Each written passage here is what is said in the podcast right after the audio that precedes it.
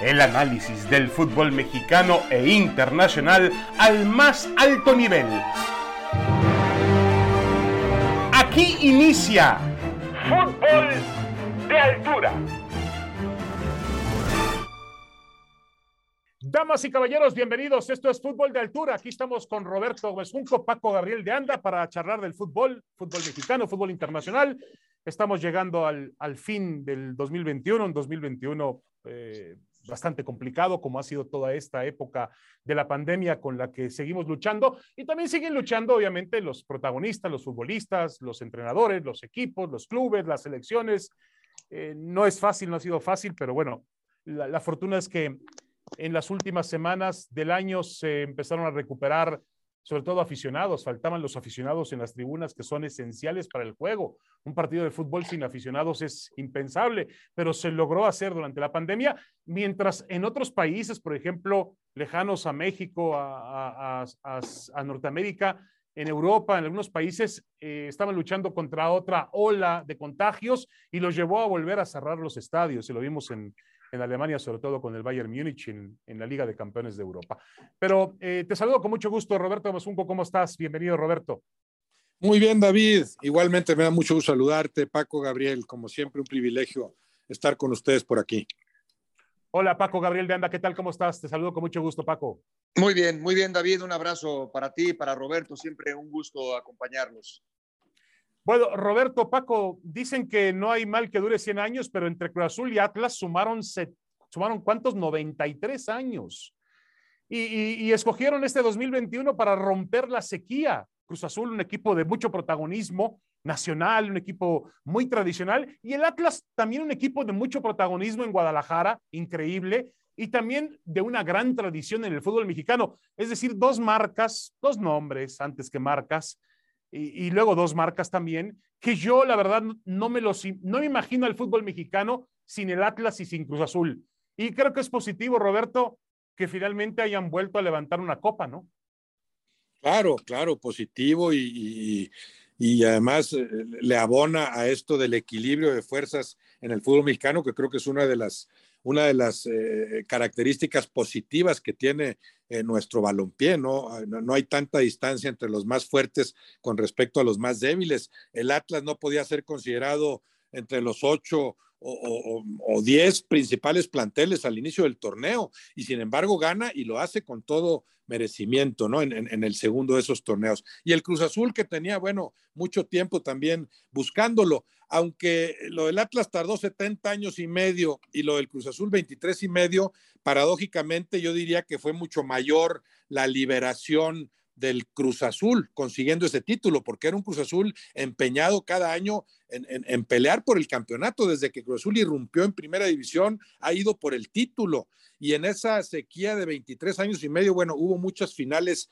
perdidas y la subcampeonitis y la Cruz Azoleada y todo lo que rodeó, ¿no? Esa, esa etapa de, de Cruz Azul. En el caso del Atlas, aunque pasó mucho más tiempo, pues no había, la, no había urgencia alguna, los seguidores yo no los veía necesitados de ningún título y sin embargo se consigue con todo merecimiento y viene esta increíble explosión de esos seguidores. Un equipo que si peleara más seguido por los títulos tendría alcances, creo yo, que irían más allá de, la, de las tierras jaliscienses. Correcto. Y hablando de esa repartición, Paco, eh, lo, lo, vivimos eh, de forma intensa. Por ejemplo, el campeón de la CONCACAF fue el Monterrey. El campeón de la League's Cup fue el León. El campeón de un torneo fue Cruz Azul.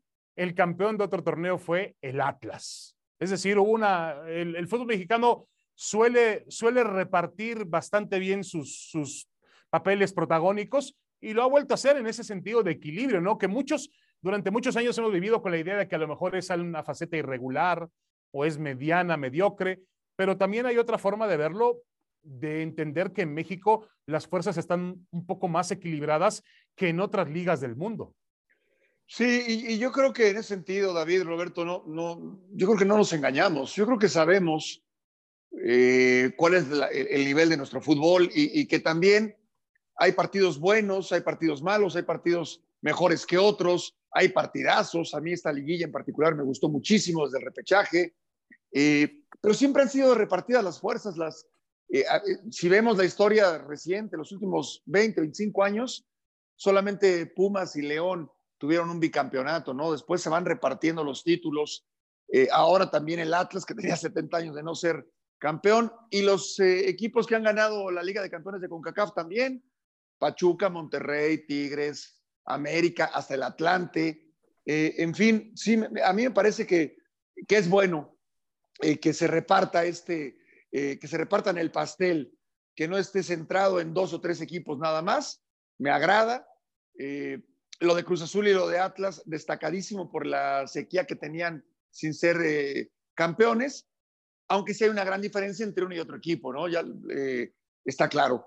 Cruz Azul, torneo a torneo, con esa necesidad, urgencia de ser campeón. Atlas, pues sin presión, eh, se, no te digas, se encontró con el título, trabajó muy bien y bueno, al final consiguió el ansiado objetivo. De acuerdo. Em, de cara a lo que viene ya en el 2022, Roberto Junco, ¿cuál, cuál es, qué, qué, qué, qué, tipo de deseo podrías tener podrías exponer para el fútbol mexicano de cara a para el fútbol mexicano a nivel doméstico, a nivel Liga MX, de cara al 2022, un año que va a ser complicado, muy difícil porque los calendarios van a apretarse, porque la selección mexicana va eh, a tener mucho, mucha atención, va a tratar de calificar, que creo que lo va a hacer para el Mundial. Eh, y entonces los calendarios de los dos torneos van a, verse eh, obligados a apresurarse y a muchas veces no contar con jugadores importantes y sobre todo vamos a ver en qué nivel físico y mental están los futbolistas. Pero ¿qué esperas tú de los próximos, del, del año 2022 para el fútbol mexicano? Pues espero que, que, los equipos respondan eh, en esa medida. O sea, hay un aliciente extra, yo creo, en cada año mundialista, incluso en los torneos internos. Sabes que es un año distinto. Entonces, creo que se puede trabajar mucho mejor que, que lo de lo de Cruz Azul, reestructurado en su momento, el gran trabajo de Reynoso para ganar en el verano, lo de Diego Coca, todavía más meritorio por el plantel con el que contaba. Bueno, tiene que demostrarles a los demás que no todo es de dinero, que, proyectos serios, bien encaminados, bien estructurados, dirigentes capaces de acertar en la elección del técnico y un técnico también inteligente que sepa aprovechar el material futbolístico con el que cuenta, sacarle provecho a cada uno de sus jugadores, ponerlos a jugar a, todos a lo mismo, se pueden conseguir grandes cosas, ¿no? Yo, esperaría que ese ejemplo de Atlas, sobre todo en el cierre de, de este 2021 eh, cundiera, que cundiera también el ejemplo, por ejemplo, eh, el ejemplo femenil, perdón, de Tigres y Rayadas, protagonistas, máximas potencias, pero que no lo son, además en teoría, que se han empeñado en, en, plasmar en la cancha esa inversión, ese buen trabajo que surge desde los niveles directivos. En ese fútbol femenil también yo esperaría que hubiera más casos así. He visto un crecimiento alentador en, en ese torneo tras torneo se juega mejor. Espero que se consolide. Entiendo que, que, que, la pretensión es que llegue a ser negocio y que por lo pronto también a nivel varonil se, se asuma se, tome en cuenta eh, eh, el ejemplo de esos dos equipos y el ejemplo entre el fútbol de hombres de lo que hizo particularmente el Atlas en el segundo semestre. Correcto. Eh, Paco Gabriel de Anda, ¿cuál es tu punto de vista del fútbol mexicano a nivel doméstico en la Liga MX de cara a este 2022? Insisto, no va a ser un año sencillo. el fútbol, obviamente, va a tener mucho más interés porque pues la gente en un año mundialista y conforme se va acercando el mundial, se va involucrando más, se va metiendo más, quiere ver más fútbol, quiere ver los jugadores. Y bueno, ahora vamos a probar con algo diferente, algo que no hemos tenido en otras, eh, eh, nunca en la historia del fútbol. Generalmente el verano, la mitad del año, parte las competencias y es el gran evento del mundial. Ahora tendremos un mundial como regalo de fin de año. Em, ¿Qué esperas tú, Paco, de nuestro fútbol? Bueno, que siga fortaleciéndose las dos ligas, eh, empezando por la femenil. A mí me agrada mucho el auge que tiene, eh, el hecho de que jueguen en sus estadios, porque antes jugaban en, campos de entrenamiento, el que se le siga dando eh, o se le se, priorice, en este caso, la liguilla con horarios estelares, con promociones, igual que en el caso de la Liga masculina, la liga varonil. Eh, un apoyo. oye, Paco, el otro día pusieron un partido de Atlas contra Monterrey semifinal un viernes a las 11 de la mañana. Sí, no, Es, la verdad imperdonable, ¿eh? es imperdonable porque por un lado hablamos de, de, de, que la equidad de géneros y la lucha contra el, el, grito homofóbico y todo, y después nosotros mismos nos metemos el pie, ¿no? Es increíble, es absurdo, es, es, ridículo. Oye, y le dieron esa misma, a esa hora de la mañana le dieron a esta chica Alison González, que es maravillosa, una chica de 18 años. Reconocimiento. El, el, balón de, el balón de oro como la mejor jugadora a las bueno, diez y media de la mañana, un día. Bueno, y, sí perdón, bueno, y la, y la final, viernes y lunes. Por más que me digan que quieren promover esos días, ya había acabado el, torneo entre hombres, juega los jueves y domingo, dale el espacio que, que amerita, ¿no? A eso me refiero, a eso me refiero. Y yo me quedaría con eso. Yo creo que dentro de todo la liga eh, varonil, eh, bueno, con altibajos y demás, es perfectible, tiene mucho por mejorar, sí. Yo me quedaría con la femenil. Eh, he seguido de cerca en selecciones menores el, crecimiento de las, de las jovencitas. He visto cómo algunos equipos han, han tratado de competir, han mejorado. Hay, un, hay un, no es parejo el torneo, la verdad, hay una eh, desigualdad muy marcada en, algunos equipos que parece que cumplieron solamente con el requisito en un inicio y que ahora les cuesta competir porque no tienen la, la forma de captar talentos. Eh, algo que hizo muy bien desde un principio Tigres y Monterrey en particular. Eh, esa promoción y ese apoyo me gustaría verlo más, me gustaría que de México se hablara de la, importancia y de la fuerza que tiene la liga femenil, que hoy por hoy no, no es así. Hay una gran diferencia, hay una gran distancia, algo que no sucede en otros países. A eso, a eso me pegaría yo. Y, y bueno, ya siendo año mundialista, pues sí, yo siempre he tenido la ilusión de que México haga un extraordinario papel en la Copa del Mundo, eh, empezando por los, por los partidos eliminatorios que no van a ser sencillos. Ojalá que se logre la calificación pronto y que se planee adecuadamente el Mundial que viene. Correcto. Ya para finalizar, em, yo me quedo con esta frase que hace poco pudimos leer en un artículo del excelente escritor eh, Juan Villoro en, en, Reforma, un artículo que él titula Mirar atrás. Y dice, el fútbol es una actividad extraña en la que el futuro está en el pasado. Si alguien trata de podar sus ramas, el tronco debe defenderse con sus raíces.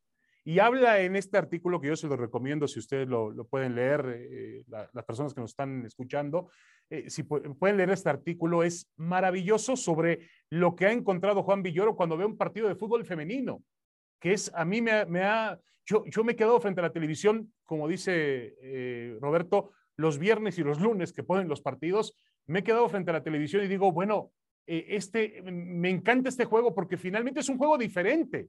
Las chicas les dan un golpe y se levantan y siguen corriendo, no protestan demasiado, eh, entran con mucha fuerza. Les, puede, ser que todavía les faltan algunos argumentos técnicos que, que, tendrán que ir mejorando, obviamente, con el paso del tiempo, pero realmente la liga se ha vuelto muy, muy atractiva y yo creo que a final de cuentas va a elevar el nivel eh, tarde que temprano. Y les quiero recordar nada más una cosa. Si uno analiza los mejores deportistas de México, los mejores deportistas de México han sido mujeres de alto rendimiento. sí, Soraya, Ana, Ana, Ana Gabriela Guevara. Sí, María del Rosario Espinosa, Alejandra Orozco, Paola Espinosa, no, no, no, claro. una, em, Aida Román, Paula Longoria, impresionante, ¿no? El día en que este fútbol crezca y eleven el nivel esas jugadoras mexicanas, yo estoy seguro de que van a destacar en un El día que nuestra sociedad crezca, el deporte ha crecido, nuestra sociedad que, que seguimos empecinados en cosas que, que pero, hoy pero Paco, cabida. Yo vi el otro día en el universitario para el partido, por ejemplo, de semifinales América Tigres, Tigres ah, América, veía una entrada. no, son ejemplos. Ahí sí Nuevo León nos lleva años luz en, en, en, lo que le han dado la importancia al fútbol femenil. Es, ha sido ejemplar. De acuerdo, de acuerdo. Bueno, señores, ya nos vamos. Nada más desearle a toda nuestra audiencia pues unas felices fiestas y, y por supuesto un próspero año 2022, Roberto Paco. Igualmente, Paco, David, sí, feliz Navidad, felices fiestas decembrinas, un mejor año para todos. Un abrazo. Igualmente, lo mejor, David, Roberto, un abrazo grande y, excelentes fiestas. Lo mejor para el año que está por venir. Esto fue Fútbol de Altura. Muchas gracias. Felicidades. Esto fue Fútbol de Altura. El análisis del fútbol mexicano e internacional al más alto nivel